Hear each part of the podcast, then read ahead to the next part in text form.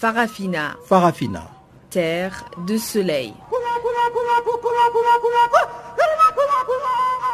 Farafina. Farafina. Un magazine d'infos africaine.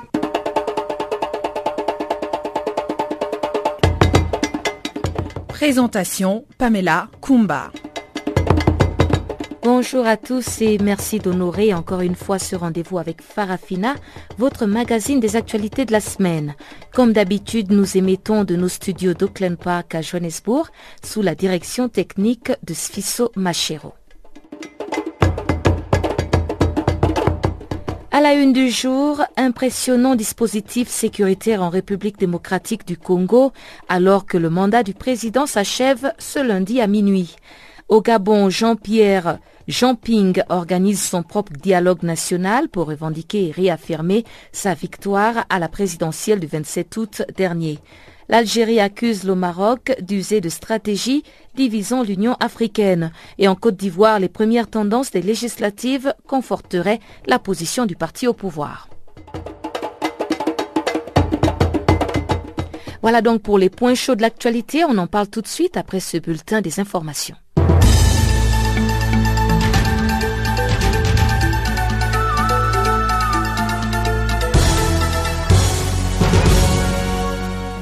Kinshasa, la capitale du Congo démocratique, arborait un dispositif militaire et policier impressionnant.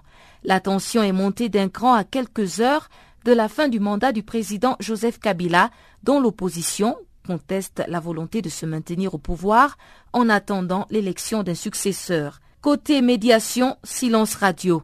Les évêques congolais ont été appelés à Rome pour une visite au pape prévue de longue date. La reprise des négociations est prévue donc pour mercredi, après leur retour, alors que l'accord tant attendu avant le 19 décembre, date butoir, n'a pas du tout été signé. Selon Ida Sawyer, directrice de recherche sur l'Afrique centrale pour Human Rights Watch, 41 arrestations ont eu lieu ce lundi à Goma et les médias font aussi état de cinq rebelles et un casque bleu sud-africain et un policier congolais tués ce lundi matin dans les combats à Butembo. Il faut aussi noter que les membres de la Lucha, le mouvement citoyen, estiment qu'ils ne peuvent rester sans manifester et pousser le président à respecter la Constitution et remettre son tablier. Et le président sénégalais a foulé dimanche le tarmac de l'aéroport Roissy-Charles de Gaulle de France. Macky Sall entame une visite qui va s'achever le 22 décembre. Longtemps attendu, ce voyage du président sénégalais semble particulièrement chargé au dire de la presse locale et internationale, et elle serait due aux bonnes relations qu'entretiennent la France et le Sénégal. La visite du président Macky Sall en France est consécutive à celle de Manuel Valls, ex-premier ministre français, qui intervient 24 ans après celle d'Abdou Diouf en 1992. Certains Sénégalais semblent tout de même courroucés par l'accueil réservé au président sénégalais à Roissy-Charles de Gaulle dimanche, car c'est Annick Girardin, ministre française de la fonction publique, 15e dans l'ordre protocolaire qui a accueilli le président sénégalais à l'aéroport. Certains observateurs se demandent toutefois les raisons de tant de sollicitude à l'égard du président sénégalais et d'autres ne se gênent même pas d'évoquer un éventuel financement sénégalais en faveur du pouvoir socialiste lors de la prochaine présidentielle française. Au Gabon, Jean-Ping a lancé ce lundi cinq jours de mobilisation pour l'alternance. Il s'agit d'une rencontre des opposants qui lui sont favorables et ils vont discuter sur les voies et moyens de revendiquer sa victoire à la présidentielle du 27 août dernier. Dans son allocution d'ouverture, Jean Ping, qui se proclame le président élu du Gabon, accuse les autorités gabonaises de crimes contre l'humanité dans les violences post-électorales fin août, début septembre. Il faut rappeler que l'ouverture de ces assises a été précédée par une cérémonie d'hommage aux martyrs de la démocratie dimanche. Le Gabon a connu une crise politique violente après la proclamation de la réélection d'Ali Bongo Ondimba le 31 août. Ce dialogue de l'opposition va se tenir pendant cinq jours, à l'issue desquels on peut s'attendre à des nouvelles stratégies pour apaiser le climat politique très tendu au Gabon.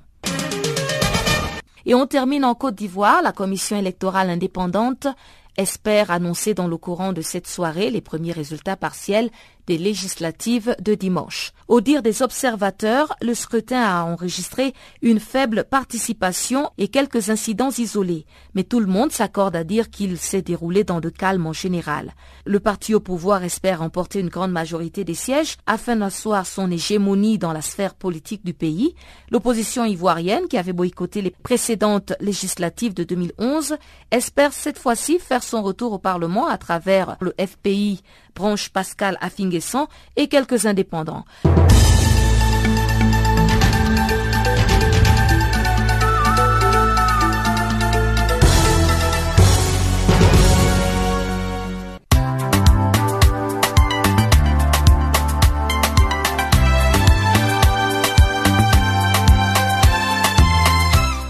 Farafina, Farafina.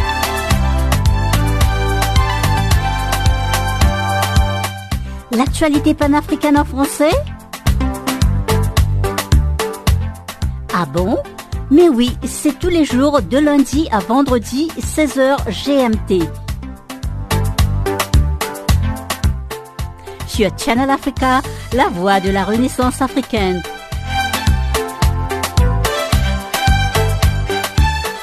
Et n'oubliez surtout pas de tweeter French Farafina.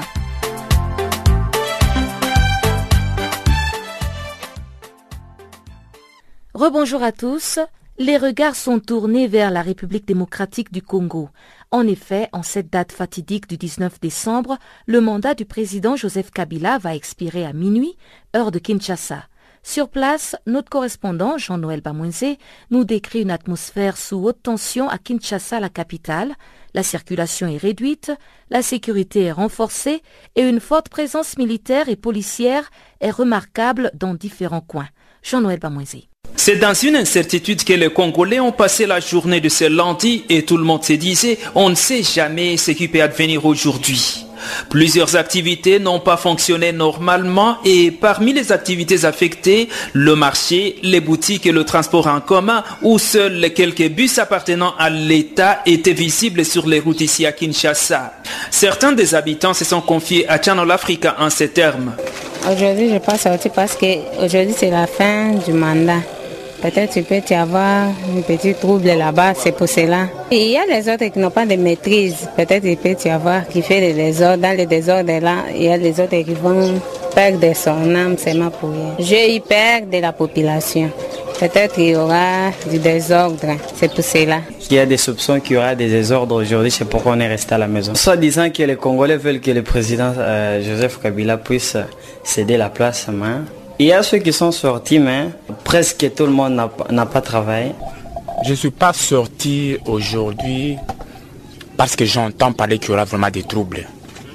Compte tenu de la fois passée, la date 19, il y a eu certains troubles.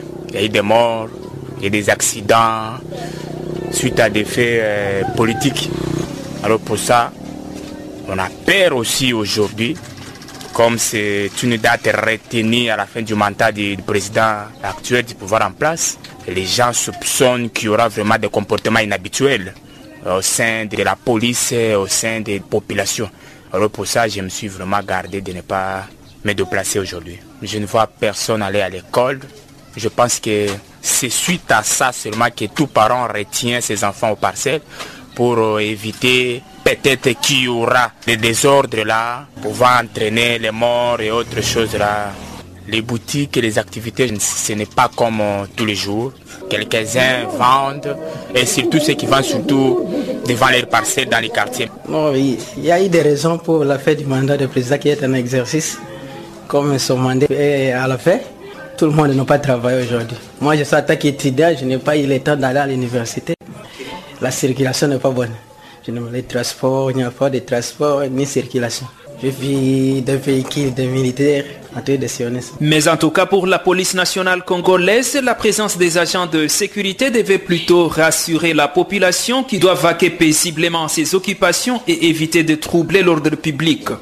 Dans tous les cas, pour le porte-parole de la police nationale, le colonel Pierrot Mwanamputu, il y a eu des informations selon lesquelles de mauvais citoyens préparaient des troubles au moment où les services de sécurité sont là pour la protection des personnes et de leurs biens. Sur réquisition de la police nationale, les unités des forces armées ont été appelées en renfort pour prêter main forte à l'action de la police et donner force à la loi. Lorsqu'il y a des menaces qui ont été enregistrées de par euh, l'environnement sécuritaire, la police est habilitée de faire une réquisition pour que les unités des forces armées viennent en renfort à l'action de la police et donner force à la loi. Partant de menaces, comme je viens de le dire, censées dans la zone de turbulence actuelle, où en dépit des multiples appels d'apaisement et au calme, lancés par de nombreux responsables des partis politiques de l'opposition ainsi que de la majorité présidentielle, des sources concordantes, la police nationale a été informée de la résolution et détermination de certains mauvais citoyens ayant levé l'option de poser des actes de vandalisme à la date du 19 décembre 2016 dans la finalité de briser la sérénité établie. Dans l'impératif de la sauvegarde de l'ordre public et celui consistant à balayer cette psychose qui risque de gagner la population, la police nationale a été amenée de façon préventive à rassurer nos concitoyens en mettant en place un dispositif sécuritaire. Nous avons ainsi investi des points chauds et des sites stratégiques avec pour objectif de décourager toute velléité criminelle et de parer à la commission des actes répréhensibles à même d'énerver ou de violenter les dispositions du code pénal en. Ça rassure la population, notre présence. Les acteurs politiques en négociation sous la médiation des évêques devaient s'entendre avant ce lundi, mais en tout cas, les discussions ont été suspendues samedi et ne devront reprendre que mercredi. Jean-Noël Pamoisé, Channel Africa, Kinshasa. Restons encore en République démocratique du Congo pour parler du collectif 24. C'est une plateforme de la société civile congolaise qui milite pour la promotion et la protection du droit d'accès à l'information en République démocratique du Congo. Par la voix de son secrétaire exécutif, Henri Christin Longenja, le collectif 24 demande au gouvernement de rétablir l'Internet et l'accès aux SMS et réseaux sociaux. Bon, effectivement, le gouvernement, à travers ses services, l'autorité de, régulation, avait demandé qu'on puisse couper tous ces réseaux. Bon, ce que nous constatons le matin, c'est qu'à un certain moment, nous pouvons dire que c'est d'application parce que l'accès aux réseaux sociaux n'est pas facile. Euh, vous ne pouvez pas appeler par WhatsApp. Euh, Skype ne pense pas et les autres, à peine un peu de euh, Facebook un peu, mais c'est difficile à tel point que euh, ça, ça montre que le gouvernement a appliqué sa, sa décision. En plus de cela, s'il faut même se connecter un peu, c'est à partir de, de VPN, ou soit FireChat, que les gens qui ont été prudents d'y télécharger pour contourner ces mesures. Donc nous constatons effectivement qu'ils ont appliqué leur décision. Alors au niveau du collectif 24, vous avez donc euh, euh, publié un communiqué qui dénonce cette pratique du gouvernement à avoir tendance à toujours couper l'accès à Internet. Alors est-ce que vous pouvez revenir un peu sur euh, quelques points dans ce communiqué pour demander au gouvernement d'arrêter cette décision qui, euh, qui entache le climat social euh, congolais. Oui, effectivement, parce qu'en fait, aujourd'hui, l'Internet, c'est un bien commun de l'humanité.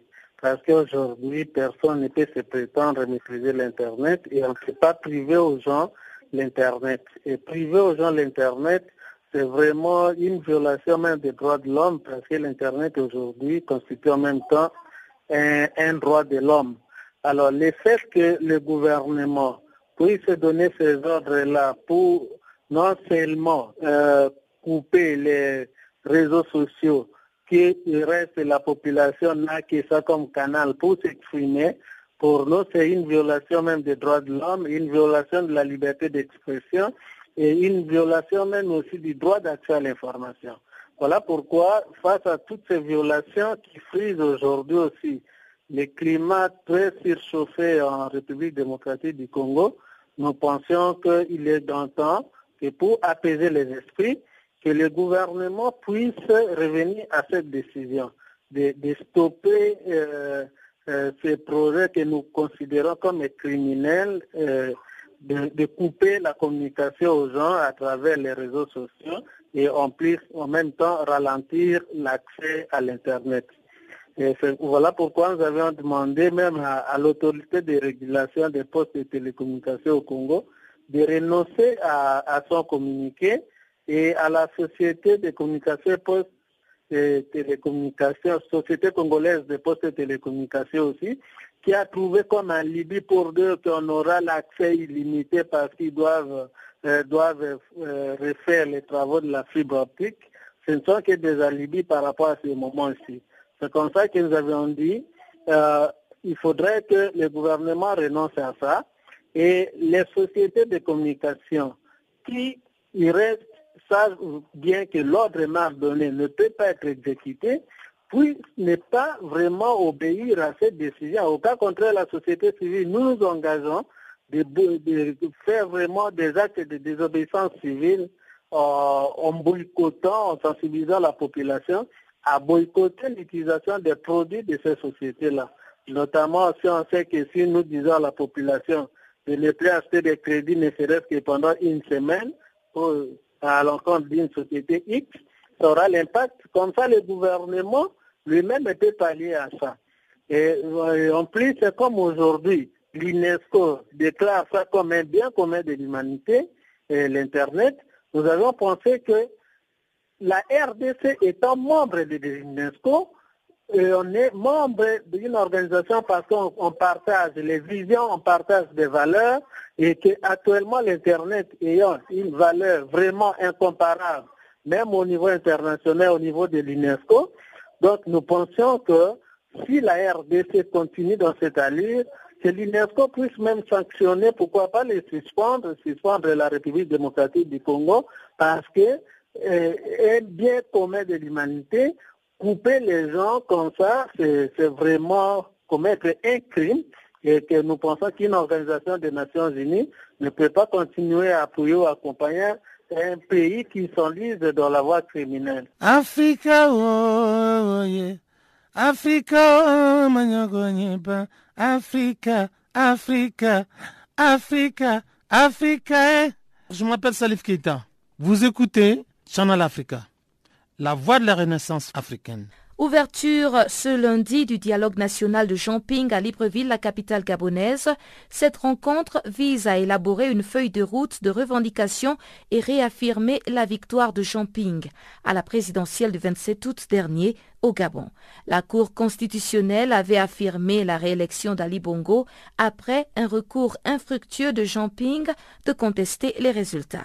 Alexandre Barraud-Chambrier, président du mouvement Héritage et Modernité, évoque ici la portée de ce dialogue national de l'opposition gabonaise. La portée de, ce dialogue, c'est de, rassembler au maximum depuis l'élection du, président Jean Ping et de faire en sorte que nous puissions échanger au sein de la galaxie Ping et avec euh, les autres qui partagent euh, les mêmes valeurs, qui partagent euh, les mêmes objectifs, à savoir celui de faire respecter le vote des Gabonais qui a eu lieu le, 27, le 27 août.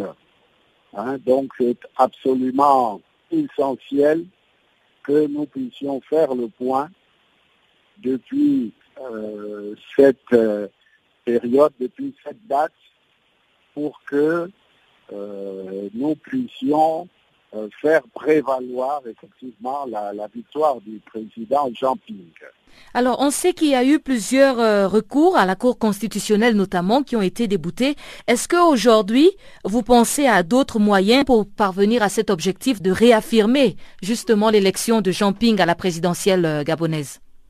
Madame, il y a eu un rapport euh, final de l'Union européenne dont les conclusions sont très claires. Hein? Il a été clairement dit que, au vu du déroulement des élections et des anomalies, euh, que le résultat tel qu'il a été euh, proclamé ne correspond pas à la réalité. Hein, c'est dit dans le rapport final de l'Union européenne. Cela veut dire que c'est Jean Ping qui est le président de la République élu du Gabon. Hein, et que par conséquent, nous devons faire en sorte que la démocratie s'applique dans le cas du Gabon. Il ne peut pas y avoir une démocratie à géométrie variable, comme l'a dit Jean Ping ce matin en son allocution d'ouverture. Donc, euh, à partir de là, il l'a dit clairement, toutes les options sont sur la table pour faire en sorte que la souveraineté du peuple soit respectée. C'est ça l'objet de nos assises euh, qui ont démarré effectivement depuis hier, hein, parce qu'il y a eu beaucoup de morts, il y a eu des disparus, et vous avez vu que nous avons eu un temps fort de témoignages, de recueillement hier, et aujourd'hui le président Pli nous a donné la feuille de route pour que nous puissions effectivement atteindre nos objectifs. Alors, dans cette feuille de route, est-ce qu'il y a des éléments qui vont permettre d'assainir le climat politique euh, euh, délétère qui règne actuellement au Gabon? Mais pour assainir euh, le climat politique délétère, comme vous dites, il faut qu'on respecte le choix souverain du peuple gabonais. C'est aussi simple que ça. Hein, il y a une très large majorité qui a voté pour Jean Ping. Euh, cette majorité ne se retrouve pas dans le contexte actuel où il y a un président qui est nommé et qui s'impose par la force, qui n'arrive pas d'ailleurs à, gérer le pays. Donc euh, nous sommes effectivement dans une situation d'impasse. Et pour sortir de l'impasse, il faut faire correspondre la légitimité populaire avec la légalité. En Côte d'Ivoire, après l'élection présidentielle de 2015 et le référendum d'octobre dernier, les Ivoiriens ont repris dimanche le chemin des isoloirs pour élire les parlementaires. Cette fois-ci, la coalition au pouvoir, le RHDP, le Rassemblement des oufouettistes pour la démocratie et la paix, composé du RDR d'Alassane Ouattara et du PDCI de l'ex-président ivoirien Conan Bédier, n'est pas seule en lice.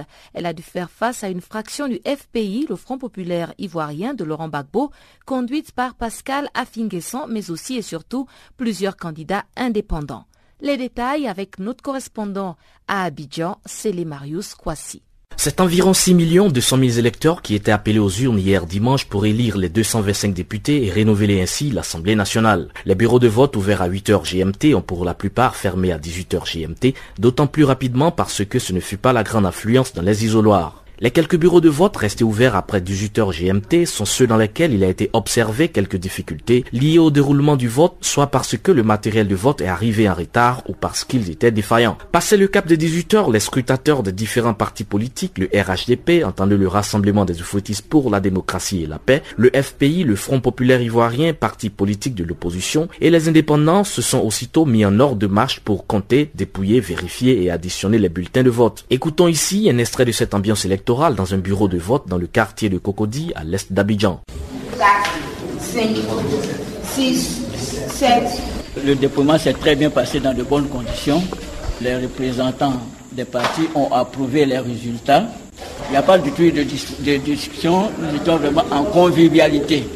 Voilà. La CEI, la Commission électorale indépendante, la structure chargée d'organiser les élections et d'en donner les premiers résultats, n'était pas en mesure de donner le taux de participation nationale hier soir. C'est dans les cinq jours que la dite commission devra donner les résultats consolidés de ces élections législatives. Le président ivoirien Alassane Ouattara, lors de sa déclaration après son vote, s'est dit satisfait du climat de paix dans lequel s'est tenu ces élections, mais aussi parce que l'opposition politique a pris part à ce scrutin. Selon les informations que j'ai reçues du ministre d'État chargé de l'Intérieur. Le scrutin se déroule de manière apaisée sur l'ensemble du territoire. C'est ce que nous souhaitons. Donc je voudrais euh, encourager tous nos concitoyens à aller voter. C'est la première législature euh, sous la Troisième République. Bien sûr, c'est un devoir citoyen de voter, mais également pour la mise en œuvre de tout ce que nous avons dans la nouvelle Constitution. Il nous faut un Parlement diversifié. Donc je félicite déjà les candidats pour la campagne globalement apaisée, et sereine. Et je suis sûr que les résultats euh, seront conformes Il est bon de rappeler que le parti de Laurent Gbagbo, le Front populaire ivoirien, avait boycotté les précédentes législatives en 2011. Une partie du FPI, conduite par son actuel président et par ailleurs ex-premier ministre Pascal Affinguesson, a exprimé l'impérieuse nécessité pour son parti de rejoindre l'Assemblée nationale afin, dit-il, non seulement d'y équilibrer les débats, mais aussi et surtout de constituer un contre-pouvoir au RHDP, la coalition au pouvoir. Pour le FPI, c'est un peu l'heure de vérité qui vient de sonner et qui se joue en fonction du nombre de sièges que gagnera ce parti. Un plébiscite le conforterait dans sa stratégie de renouer avec le jeu politique démocratique ivoirien. En revanche, un score trop faible ne lui permettant pas de constituer un groupe à l'Assemblée nationale et le discréditerait aux yeux des partisans de l'autre aile du FPI, l'aile dite dure, dirigée par Aboudraman Sangaré et qui persiste à boycotter l'ensemble des scrutins depuis 2010. Afinguessan a appelé les militants et sympathisants du FPI à se rendre massivement aux urnes afin d'élire les 187 candidats officiels présentés par le dit parti à ces élections législatives. Mais le président du FPI espère que sa formation politique remportera entre 30 et 50 sièges sur les 225 pour la future Assemblée nationale afin d'apporter un grand changement dans le pays.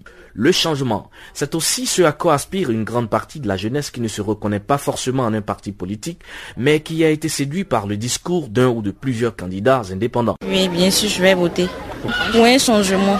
Pour un changement, parce qu'on est fatigué. Il faut qu'on vote pour pouvoir mettre notre député en place. Pour pouvoir nous aider les jeunes aussi. Pour aider la jeunesse. Parce que c'est très important. Je viens voter pour, pour avoir moi un changement. Vraiment, c'était une catastrophe euh, euh, les cinq ans passés. Vraiment, nous voulons un changement au niveau des élections législatives. Au moins, il y a de bonnes moralités qui se présentent quand même. Pour qu'au moins le candidat lui soit moins proche de la population, pour qu'il dise au moins ce que la population ressent. Pour l'heure, même si dans les différents quartiers généraux des candidats, l'on a les résultats, l'on attend patiemment que la CEI, le seul organe compétent en matière d'organisation de scrutin électoral, proclame les résultats des élections de ce dimanche et les rende ainsi publics. Depuis Abidjan, c'est les Marus Kwasi pour Canal Afrique. Plus de 6 millions d'électeurs étaient donc inscrits. Ils devaient élire 255 députés pour la première législature de la Troisième République de Côte d'Ivoire. Mais la LIDO, la Ligue ivoirienne des droits de l'homme, a constaté une faible participation à ce scrutin, émaillé par quelques incidents. Pierre Kwame Adjoumani, président de la LIDO, revient sur cette élection qui pourrait conforter la position du Rassemblement des Républicains au pouvoir. Dans l'ensemble, le déroulement du scrutin a été paisible. Euh, certes, il y a eu des échauffourées dans certaines zones, euh, mais cela n'enlève en rien euh, la transparence de ces élections. Mais ce qu'il faut aussi noter, c'est que dans certains, bureaux de vote, les observateurs ont été refoulés par certains présidents du bureau de vote, surtout les observateurs communément appelés les observateurs ici, qui devrait faire euh, une observation plus vite. Et il a fallu l'intervention de ces responsables de la police pour que les observateurs puissent réintégrer les bureaux de vote. À part cela, nous avons constaté un calme plat et surtout il n'y a pas eu d'affluence au niveau des grandes agglomérations comme Dalois et, et, comme Abidjan. Mais dans l'ensemble du pays, le taux peut être acceptable. Mais qu'en est-il de la ville de Boaké? On, a toujours tendance à dire que c'est une ville qui est restée très sensible après avoir été euh, affectée par euh, les violences post-électorales. Est-ce que de ce côté, il y a eu un calme, il y a aussi eu une certaine affluence euh, par rapport aux électeurs Je dois dire que la ville de Boaké a été très calme, parce que nous avons eu des observateurs sur place, a été très calme. Il n'y a pas eu beaucoup d'affluence. La population aussi aujourd'hui est fatiguée certainement de, de, des hommes politiques. Et vous devez aussi vous souvenir que nous venons de sortir de l'élection euh, référendaire. À moins d'un mois, le collège électoral encore a été rappelé pour ces élections législatives. Et donc, la population certainement ne se sent pas, surtout encore la campagne pour ces élections a été limitée à une semaine. Euh, nous pensons que cela n'a pas de nature à ne pas euh, permettre à la population d'être beaucoup sensibilisée. Et la, même la société civile elle-même n'a pas eu les moyens pour pouvoir sensibiliser la population à temps. Et donc tout cela concourt à ce qu'il n'y ait pas eu vraiment un engouement euh, dans toutes les grandes agglomérations comme Boaké aussi, à Piquin, et comme je l'ai souligné tout à l'heure, même Dalois, qui a, qui a une majorité sociologique, dans le temps. Malheureusement, cela n'a pas été le cas. Le décompte a commencé. Y a-t-il déjà quelques tendances qui se dégagent? Les décomptes ont commencé, bien entendu, dans les différentes, euh, différentes euh, commissions électorales régionales comme locales. Mais au niveau central, pour l'instant, il n'y a rien. Et comme le monde opérateur circule, nous ne pouvons pas, pour l'instant, dire quoi que ce soit, en attendant que la même annonce. sinon, nous avons quand même des tendances, mais nous ne pouvons pas les annoncer. Dans la loi, ils ont fait le mais nous pensons, au regard de ce que le, vice-président Soulou a dit hier, qu'ils ont, au plus tard demain, ils pourront, nous donner des résultats provisoires et, quitte au Conseil constitutionnel de, les confirmer ou d'infirmer certains, résultats. Donc nous pensons jusqu'à demain, les résultats pourront être mis à la ressource de la population. Mais est-ce que vous pensez que, à l'annonce des résultats, c'est vrai que vous avez mentionné que les électeurs sortent déjà d'un référendum et puis bon, la campagne a été euh, d'une seule semaine, mais vous pensez que les résultats peuvent quand même encore susciter un certain intérêt des Ivoiriens par rapport à la machine euh, politique? Bon, euh, nous allons voir, nous, allons s'apprécier déjà les résultats qui vont sortir des unes très bientôt. Et nous pensons que la, population ivoirienne est mûre en, matière politique. Mais ce sont, euh, bien entendu, les choix, les choix que font les, les responsables de ces partis politiques, qui souvent n'est pas en phase avec euh, la base, qui fait que souvent la population reste indifférente de, euh, de, ce qui se passe. Sinon, je peux vous rassurer que la population ivoirienne aujourd'hui est, mature, mais, ils sont en déphasage avec leur parti politique sont des phasages. il y a un fossé entre les leaders et les bases. Et ce qui dénote qu'aujourd'hui, vous, euh, vous, allez constater que euh, beaucoup d'indépendants ont été candidats. Pourquoi? Sortir en, plus encore de, choses, sortir des rangs des, mouvements politiques. C'est pour dire qu'aujourd'hui, entre, entre, entre le sommet et la base, il y a vraiment un fossé nous pensons que c'est la population même qui va, qui va départager.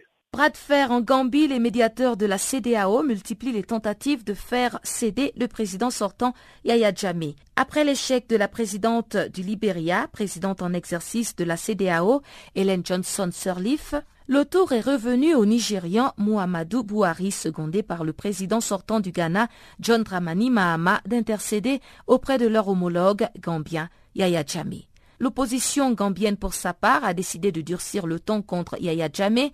Les opposants ont annoncé qu'ils déclareront renégat le président sortant s'il refusait de céder le pouvoir à la fin de son mandat à Adama Barrow, déclaré vainqueur de la présidentielle. Ce dernier doit prêter serment le 19 janvier 2017, comme le prévoit la constitution gambienne. Ce lundi, une nouvelle administration gouvernementale prenait déjà forme au dire du journal sénégalais L'As quotidien, qui cite cinq personnalités qui sont déjà prévues pour occuper les postes de ministres. Il s'agit notamment d'Amadou Sané, ancien comptable général sous le régime de Yahya Jammeh, qui vient de purger cinq ans de prison, qui est donc pressenti pour être ministre des Finances. Et au niveau de la santé, Fatoumata Mbajang Diallo est présagé pour ce poste. Au tourisme, on évoque l'hôtelier Amat Ba et Mei Fati, avocat de formation, est pressenti pour diriger le ministère de la Justice.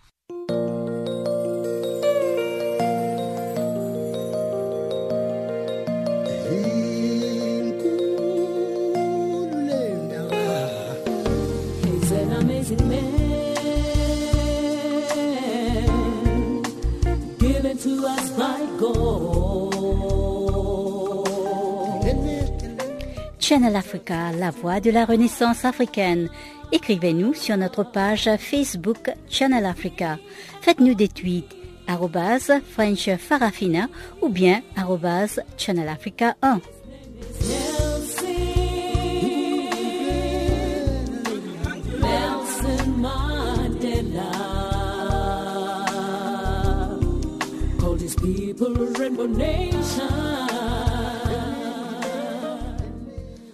Et sans plus tarder, on retrouve Chanceline Louraquois pour le bulletin des actualités économiques du jour.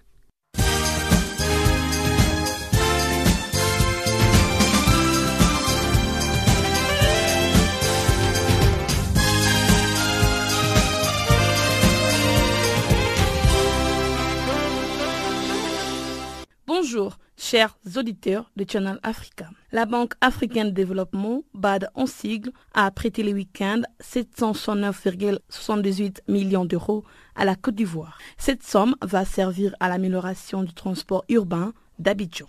En effet, ces financements visent également à aménager et à réhabiliter les infrastructures routières de la capitale économique du pays. Ces projets portent entre autres sur l'aménagement de 87,9 km des voies urbaines rapides, notamment d'un point de 1400 mètres, des six échangeurs et la réhabilitation de feux tricolores de 89 carrefours signalant que ces projets de la Banque africaine de développement devraient être exécutés de mars 2017 jusqu'en décembre 2021.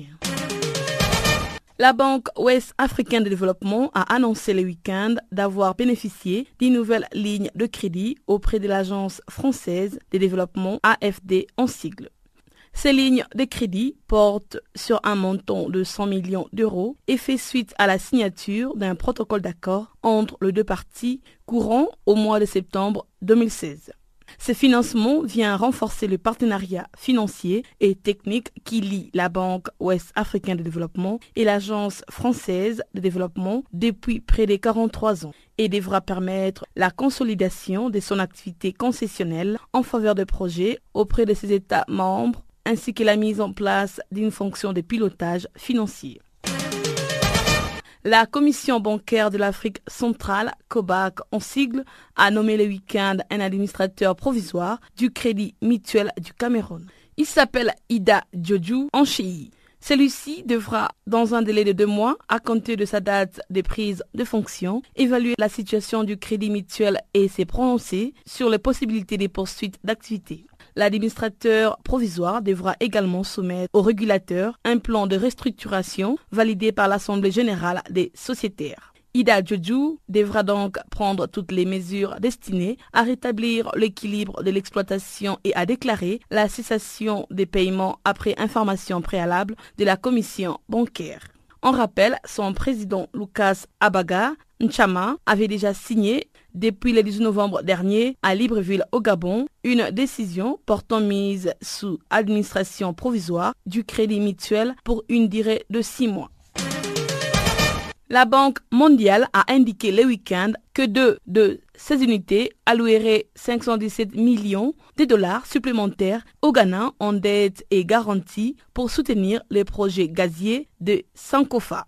C'est un projet intégré des pétroles et des gaz naturels offshore estimé à 7,7 milliards de dollars. Ce financement s'ajoute à un forfait de garantie de 700 millions de dollars de la Banque mondiale annoncé en juillet dernier et qui porte le financement total de l'institution à environ 1,217 milliards de dollars pour les projets offshore dont la composante gazière devrait ouvrir ses portes en 2018.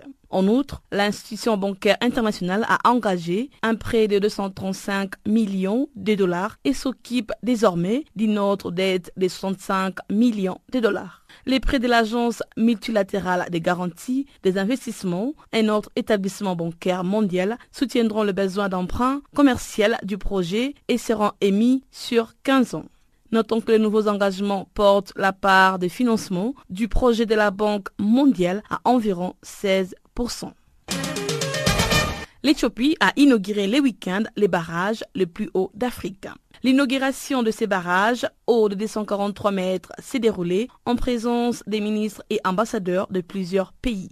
Situé à environ 350 km au sud-ouest de la capitale Addis Abeba, les détracteurs JB3 est les plus importants d'une série de barrages hydroélectriques que l'Éthiopie construit le long de la rivière Omo qui s'écoule du nord vers le sud du pays.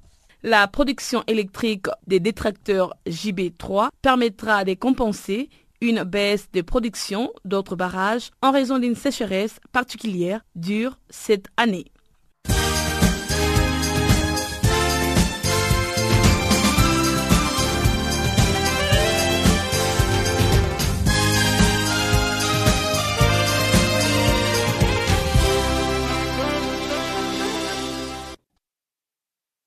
Kenai? Mhm. L'African Diaspora Forum a manifesté ce lundi devant les locaux du maire Machaba Herman à Johannesburg, la capitale sud-africaine.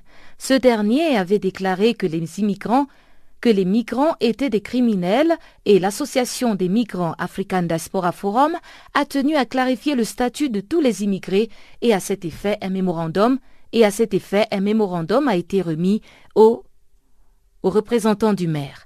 Écoutez Marc Bafou, président de l'African Diaspora Forum, revenir sur les points clés de ce mémorandum. Le maire lui-même n'était pas là, mais euh, on, a, on a reçu le MMC, Community Development euh, là, qui est venu prendre le mémorandum. On a lu le mémorandum en, entier. C'est un mémorandum de, de quoi de huit pages qu'on a lu en entier et on lui a remis.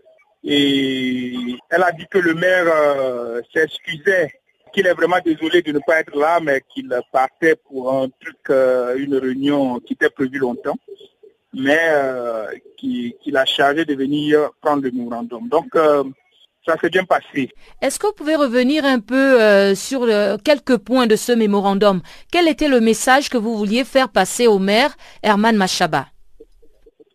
Non, mais initialement, comme on l'a dit, euh, c'est euh, de dissocier qui est criminel et qui est sans papier. Parce que euh, ça, c'est deux choses qu'il ne faut pas mettre ensemble. Il y a plein de sans-papiers ici parce que le système sud-africain, le, le, ministère de l'Intérieur ne permet pas aux gens d'avoir leur papier. Euh, donc, euh, euh, ils savent ça. Après, le gouvernement sud-africain pense qu'en donnant des papiers aux gens, ils vont encourager d'autres Africains de venir en Afrique du Sud et ils vont, on va envahir l'Afrique du Sud. Et donc, leurs ressortissants n'auront pas de travail et tout ça, on va prendre leur travail. Nous, on dit que c'est pas vrai. Quand tu permets aux gens d'être légaux dans le pays et donc d'utiliser des papiers, il contribue à l'économie du pays c'est ce, message-là qu'on veut, qu'on a envoyé au maire. Euh, il est bien vrai que dans toute société, tu peux avoir les gens qui sont bien et des gens euh, mauvais. Euh, donc, vous ne pouvez pas prendre l'exemple de deux ou trois migrants qui commettent des crimes dans la communauté migrante pour dire que ouais, c'est tous les migrants qui sont comme ça. Donc, essayez de dissocier de sorte que ceux qui sont venus ici et qui veulent vivre décemment en Afrique du Sud euh, soit encouragé. Nous demandons aux, maires d'aller parler avec euh, le ministère de l'Intérieur euh, pour les encourager à donner des papiers aux gens, parce que quand les gens, les gens ont des papiers, ils sont à même d'ouvrir des, enfin, leur compte bancaire, de contribuer à payer leurs taxes, de mettre leurs enfants à l'école et tout ça. Donc tout, est un système, mais ce système est tout dépendant du nœud le nœud, c'est euh, d'avoir d'abord un papier pour pouvoir faire le reste. Euh, donc, il ne s'agit pas de sortir et d'accuser les migrants, les pauvres migrants, qui ne sont en Afrique du Sud, qui ne sont que des visiteurs. Euh, il est très bizarre que l'Afrique du Sud n'arrive pas à compter, compter le nombre de visiteurs qu'elle reçoit. C'est très bizarre parce que dans nos petits pays, même pauvres qu'ils sont, ils arrivent à compter le nombre de gens qui leur rendent visite si tu arrives euh, dans un pays comme la Côte d'Ivoire, dans un pays comme le Congo, comme, euh, comme le Zimbabwe, le Mozambique, ils vont te dire euh, les chiffres statistiques des différents ressortissants africains qui visitent leur pays. C'est très bizarre qu'en Afrique du Sud, les gens ne savent pas compter, compter leurs visiteurs. Donc, ou bien ils le font exprès, comme ça, quand ils n'arrivent pas à travailler, ils utilisent les migrants comme euh, le, bouc émissaire, ils vont les blâmer comme ça. Euh, euh, la, population sud-africaine va dire, bon, écoutez, c'est vrai, nos, autorités veulent travailler pour nous, mais c'est les migrants qui les gênent, ou bien c'est les migrants qui prennent notre travail, ou bien ils font, ils font exprès, ou bien ils ont un système qui est dysfonctionnel, et donc ils doivent réparer ça, et c'est ce qu'on leur a dit.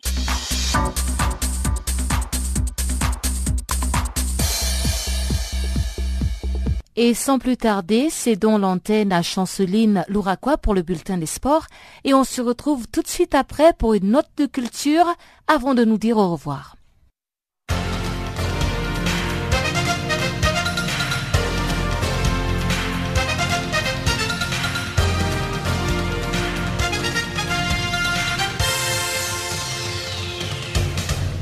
Bonjour, chers auditeurs de Channel Africa. Le Sénégal a remporté la finale de la Coupe d'Afrique des Nations de Beach Soccer 2016 les dimanches à Lagos au Nigeria.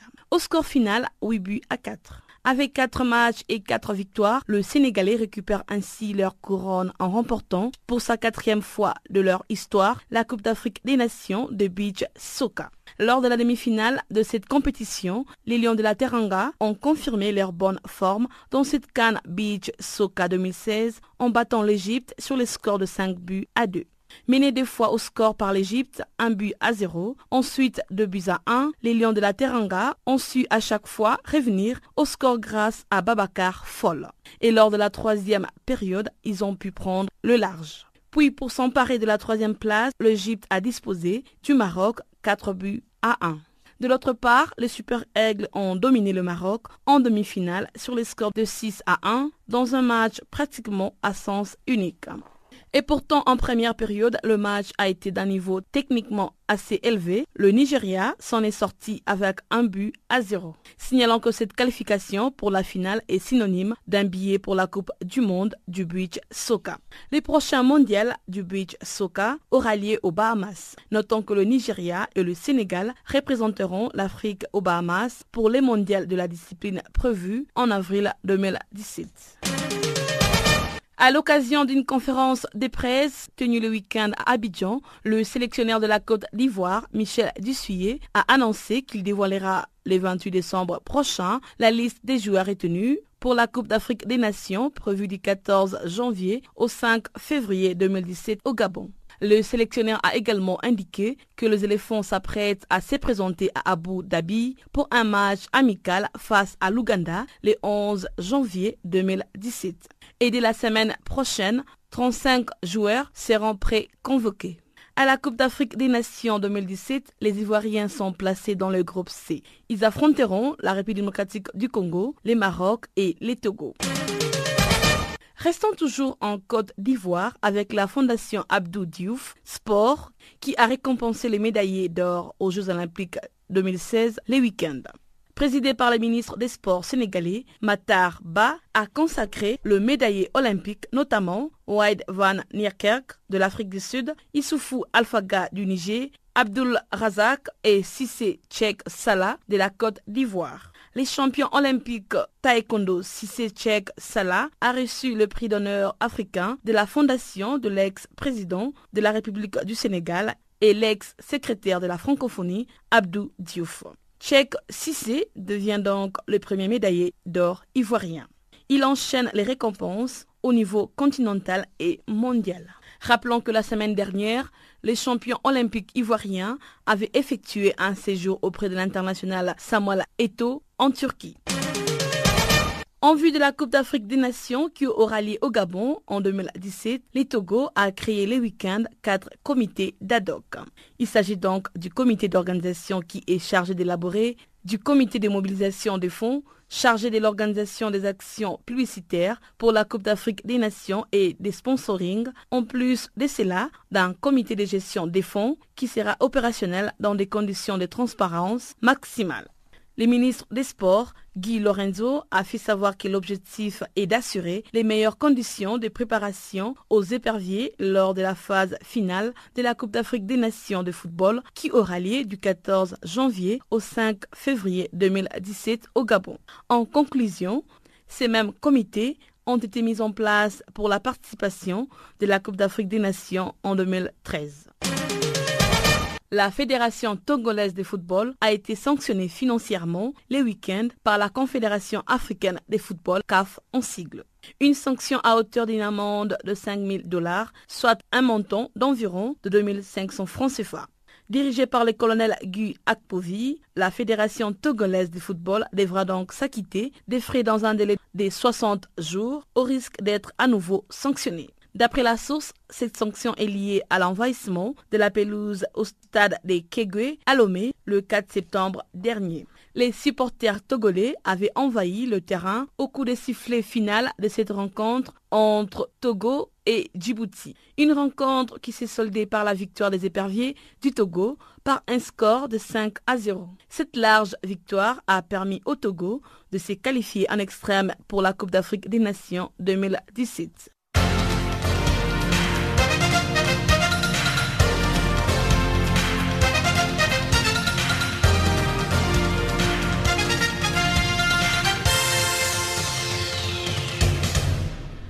Un mot de culture avec la tenue le week-end dernier à Agadez, aux portes du désert de la dixième édition du Festival international de la mode africaine FIMA du célèbre créateur nigérien Alfadi. Cette édition de la FIMA a regroupé des créateurs et mannequins venus d'un peu partout du monde. Suivez ce reportage de notre correspondant au Niger, Abdul Razak Idrissa.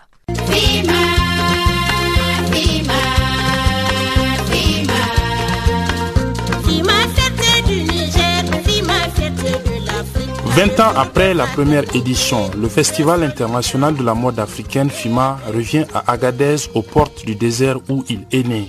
Sedna Ali, dit Alfadi, est le promoteur. C'est un festival créé pour le désert. Aujourd'hui, il est revenu ici, donc c'est une image extraordinaire.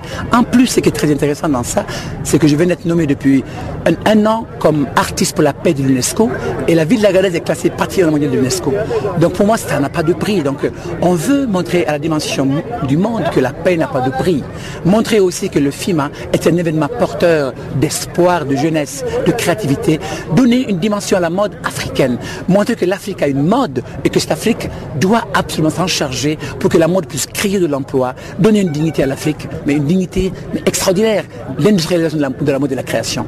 Cette dixième édition devait se tenir en 2015, mais elle a été reportée à cette année pour des raisons sécuritaires.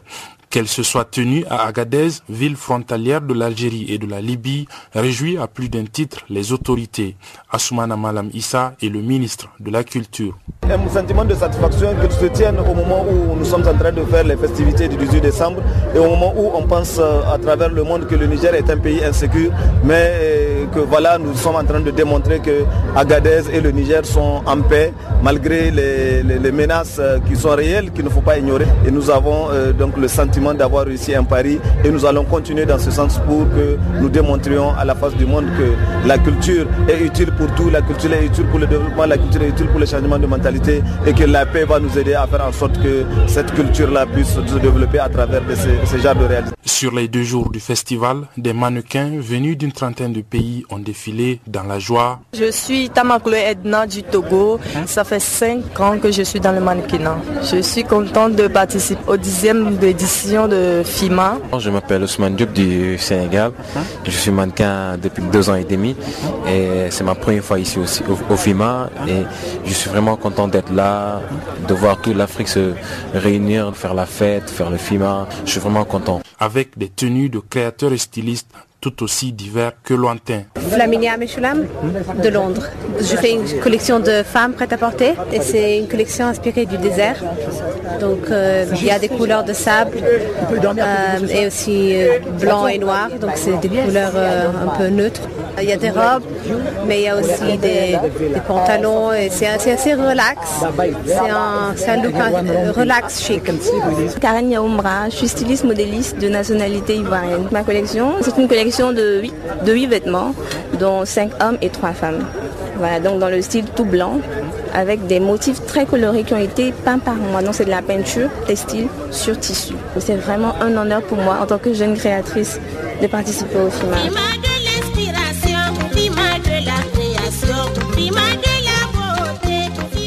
Abdullah Razak Idrissa de retour d'Agadez pour Channel Africa.